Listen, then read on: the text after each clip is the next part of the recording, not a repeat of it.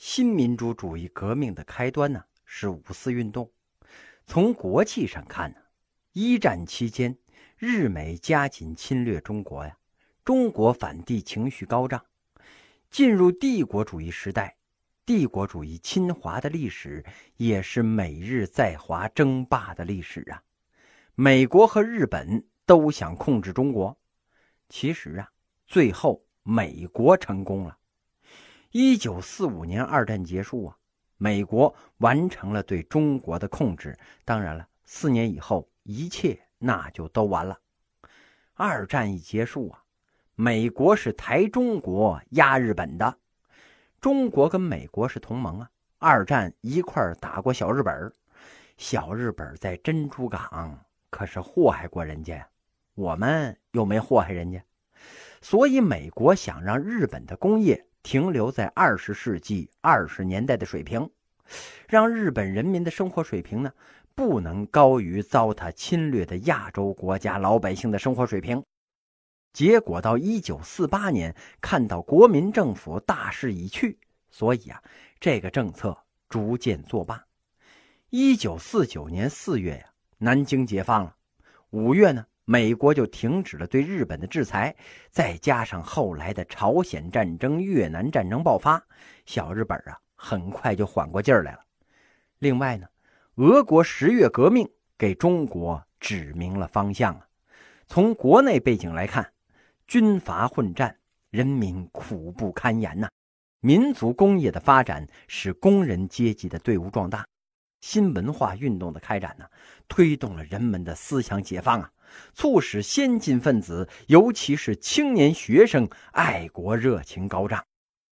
在新民主主义革命时期呀，冲在最前面的都是青年学生。学生以拯救天下为己任呢，初生牛犊他不怕虎啊，勇者无畏。当然了，也有一个人吃饱了全家不饿的原因在里边。那到底是什么事儿把他们给惹恼了呢？哎，让他们上街游行啊！巴黎和会呀，是五四运动爆发的导火线。八十年来呀，中国第一次以战胜国的身份出席重要的国际会议，压抑了八十年呢。第一次世界大战可算是让我们当了一回战胜国呀！我们派了十五万的劳工去了欧洲了，本来呀是想派军队参战。后来一想啊，军队去了那也是送死，干脆啊派劳工吧，在工厂里边干活。但是啊，我们作为一个战胜国，要求收回德国在山东特权的合理要求，竟然被断然拒绝。就好比啊，我现在一个月工资五百元，吃饭那都吃不饱啊。突然之间呢，电视上说寒假之后老师的工资一个月涨到一万二。哎呀，兴奋的我一个寒假都没合眼呢。哎，等过完春节之后呢，再宣布，对不起，哎，没钱涨不了，我直接那就送精神病院了，弄不好那就进八宝山了。你要不给我这个希望啊，哎，那五百块呢，我也就凑合了。还有三百块的呢，那咱也认了。突然一下子你告诉我一万二，然后又说了不算，这不是坑人吗？欧美列强答应给我们战胜国待遇，到时候不给，嘿，那学生就怒了。一九一九年五月四日，北京学生游行示威呀，高呼“外争主权，内惩国贼，废除二十一条，拒绝在合约上签字”等口号。这军阀政府啊，开始逮捕学生。学生闹事，那还不好办吗？学校开除了你，哎。你没办法了吧？你嚷嚷了半天，逆反了半天，把你扔到马路上，你身上一分钱没有，你能干成啥呀？所以啊，学生的游行很快就被镇压了。六月初啊，上海工人罢工，五四运动的中心呢，由北京移到了上海，工人阶级登上了政治舞台呀。这样一来呀，吓坏了政府了。工人罢工可比学生罢课厉害呀，而且是长江流域，是在英美帝国主义的大本营上海呀。这英美跟日本在争夺中国的问题上有矛盾，所以这美国公使啊，告诉美国的外交官，对五四运动的学生反抗啊，要抱同情的态度。英美对北洋政府施压，要求给学生一个说法，不然呢，工人都罢工了。北洋政府亲近英美啊，一看哟，大哥说话了，马上下令释放被捕的学生，不在那合约上签字了。五四爱国运动啊，外争主权、内惩国贼的目的，那就全部达到了。五四运动堪称是中国近代史上一次成功而且彻底的反帝反封建的革命运动。这次爱国运动啊，以青年学生为先锋，工人阶级为主力军，李大钊、陈独秀领导啊。李大钊、陈独秀这二位啊，是中共的创始人呐。这二位相当于咱们中国的马克思和恩格斯，这两位先生论学问那没得说，大学教授啊；论人品没得说，论经济地位，人家的日子好到你无法想象。北洋时候的教授牛到什么程度，就跟现在香港的教授一样。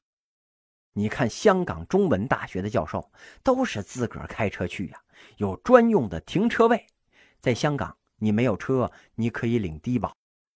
老师一个半月的工资就能买一辆汽车呀！你要敢把这车开上街，这绝对是你经济地位的象征。一升油十点六港元呢。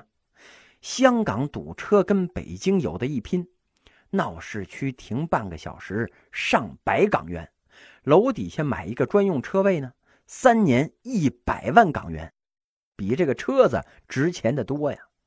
所以，香港有钱的人呢，那也是坐地铁上下班，那个地铁挤的呀，跟北京那也有一拼呢。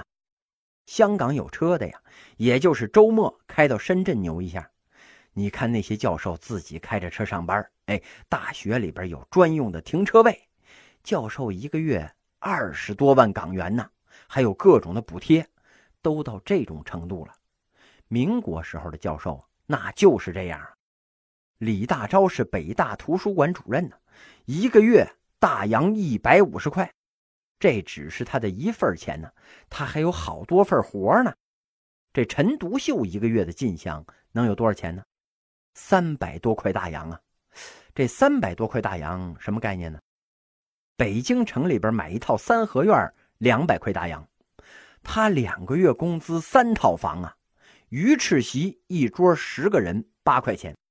燕窝席一桌十个人十二块钱，他一个月工资光吃燕窝席呀，能吃几十顿。你现在一个月挣十二万，你能去吃那个燕翅席，能吃几顿呢？张国立演的《我这一辈子》里边啊，一块大洋能雇两辆洋车，拉着老婆孩子岳母到酒楼里边，大桌子菜又有酒，哎，再拉回去就一块大洋啊。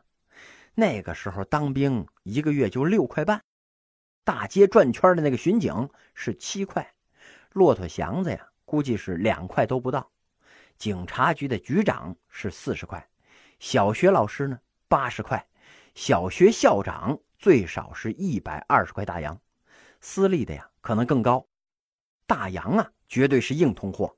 北大的国宝季羡林先生啊，二十二岁大学一毕业。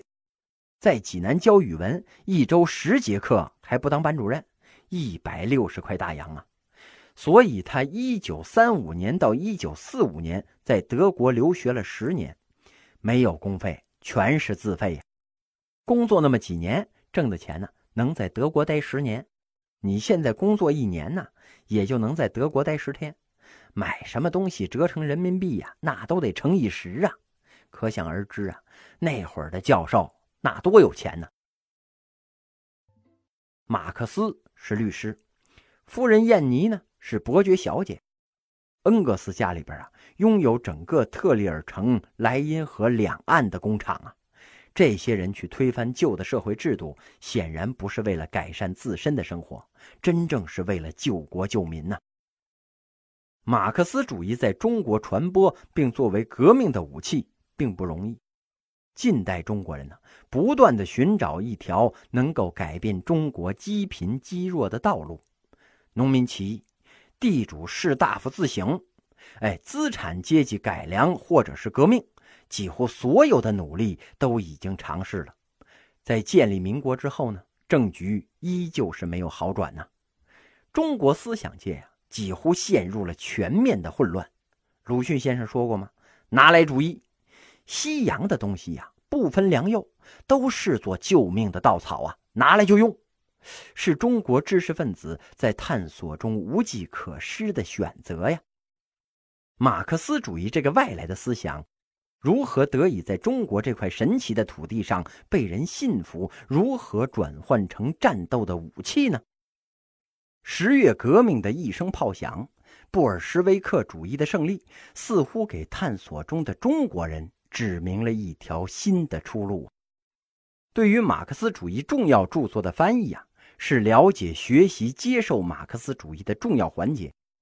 中国第一次出现马克思主义之名是在一八九九年的二月，《万国公报》刊载了由李提摩太译、中国教师蔡尔康传的《大同学》这篇文章啊，介绍了马克思与恩格斯。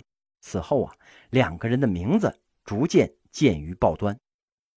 大体上来说呀，五四运动之前，马克思主义理论。主要译介者和传播者呢是资产阶级知识分子，他们出于不同的政治需要，有选择的引入。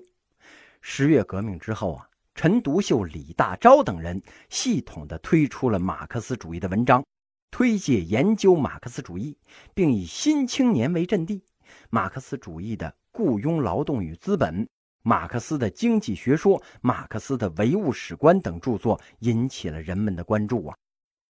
中国新旧民主革命目标一致，都是以反帝反封建为目的的，而最大的区别呢，在于领导阶级不同。旧民主主义革命啊，是资产阶级领导的；新民主主义革命呢，是无产阶级领导的。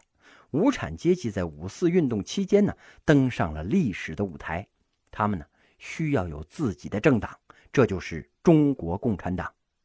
工人阶级队伍的壮大。和工人运动的发展为中国共产党的成立奠定了阶级基础啊！各地中国共产主义小组的建立为中共成立做了组织上的准备。南有陈独秀，北有李大钊啊，这两位是中国共产党的创始人。一九二一年呢，中国共产党第一次代表大会在上海召开。此前呢，一九二零年的夏天。在共产国际的帮助之下，陈独秀啊，在上海建立了中国第一个共产主义小组。随后呢，共产主义小组在全国各地和海外的法国、日本留学生中，如雨后春笋一般，是纷纷的建立起来了。当时中国呀，共有五十三个党员，其中呢，十三个代表参加了会议。大会成立了中国共产党，通过了党纲。党纲在内容上啊，确定了党的名称及奋斗目标，用无产阶级军队推翻资产阶级政权，实现共产主义。大会明确了党的中心任务，组织工人阶级，领导工人运动，同时啊，确定了党的中央领导机构。中国共产党一九四九年能够取得胜利啊，靠的是先进阶级的领导和广泛的群众基础啊。中国革命要想成功，必须具备两个最基本的条件。康有为和孙中山呢，都是先进阶级的代表啊。资产阶级、无产阶级跟机器大工业相关联，相对于传统阶级来讲啊，都是先进阶级。但是资产阶级缺乏广泛的群众基础啊。康有为的变法得到了民族资产阶级、爱国知识分子、开明地主的拥护，这些人呢。在中国那是极少数。孙中山搞革命啊，靠的是华侨留学生会党；武昌革命成功啊，靠的是新军。越看越能明白，这孙中山呢，可能一生都没有得到过资产阶级真正的拥护啊。中国最厉害的资本家张謇是拥护袁世凯的。所以啊，民族资产阶级的革命和改革是先进阶级领导，但是呢，没有群众基础。太平天国义和团倒是拥有广泛的群众基础啊，但是呢，没有先进阶级的领导啊，这更可怕。只有中国共产党既代表了先进阶级，又有广泛的群众基础，所以呢，才能引领革命胜利。中国共产党第一次代表大会啊，完成了建党任务，提出了推翻资产阶级，实现共产主义。但是资产阶级在当时啊，并不掌权，把推翻资产阶级作为自己的目标呢，说明共产党人呐对中国国情的认识不清，只是照搬照抄苏联的经验呢。中国共产党第二次代表大会改变了这种局面。一九二二年的中共二大，十二个代表代表了全国一百九十五个党员参加了会议。大会确定了中国社会的性质和最高纲领，明确了革命的对象是帝国主义和封建军阀，不是资产阶级。党的最低革命纲领啊，既是民主革命纲领，是打倒军阀、推翻帝国主义、统一中国为真正的民主共和国。而工人、农民、小资产阶级、民族资产阶级是民主革命的动力。中国的国旗呀。是五星红旗，这五星红旗中间那颗大星星啊，哎，显然是中国共产党。那四个小星星呢，代表了工人、农民、小资产阶级、民族资产阶级。当初国旗的设计者曾连松啊，正是取意于此啊。在中国共产党第二次代表大会中啊，民族资产阶级不但不是革命的对象，而且是革命的动力。在这次会议之中呢，中国共产党决定加入共产国际。一九一九年成立于莫斯科的共产国际呀，是世界共产党，各国共产党呢都是他的支部，他凌驾于各国共产党之上啊。二七罢工之后呢，中国共产党认识到啊，想要战胜敌人，自己单练那是不成了，必须争取同盟啊，建立了革命统一战线。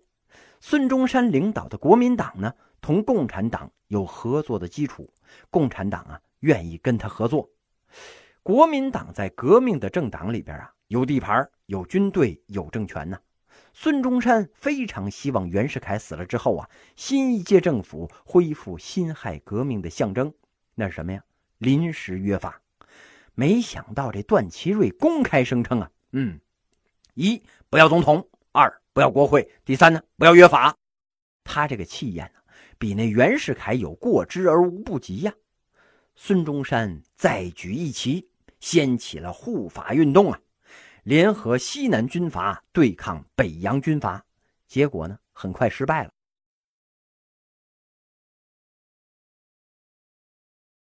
听众朋友们，大家好，我是主播东阳。《天朝史去》这部作品的试听部分呢？到这里就结束了。